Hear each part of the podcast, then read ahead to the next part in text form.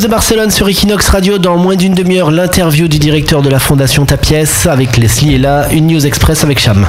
Plus de 40% des Espagnols pensent qu'il est obligatoire de voter. C'est une étude du cabinet Kantar qui a révélé ces chiffres pour le moins surprenants. Chez les plus de 65 ans, c'est plus d'un électeur sur deux qui pense que voter est obligatoire.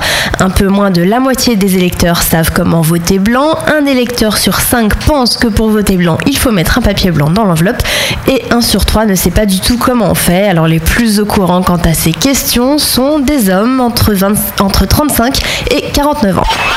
17h-19h sur Equinox Radio. C'est toutes les news de Barcelone.